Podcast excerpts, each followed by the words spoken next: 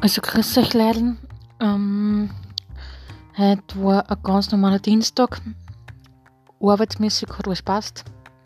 Nach der Arbeit bin ich heimgefahren, habe mich entspannt. Ja, und morgen geht's wieder ab in die Arbeit. Ja, Mittwoch ist. Und am Abend habe ich wieder Tischtennistraining. Ja, sorry, dass ich mich gestern nicht gerade habe. Wie gesagt, Tischtennistraining. Und ja, und ähm, ja, sonst passt eigentlich alles.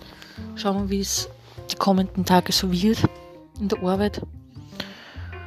Und schauen wir, wie das, wie es die nächsten Tage so weiterlaufen gehen wird.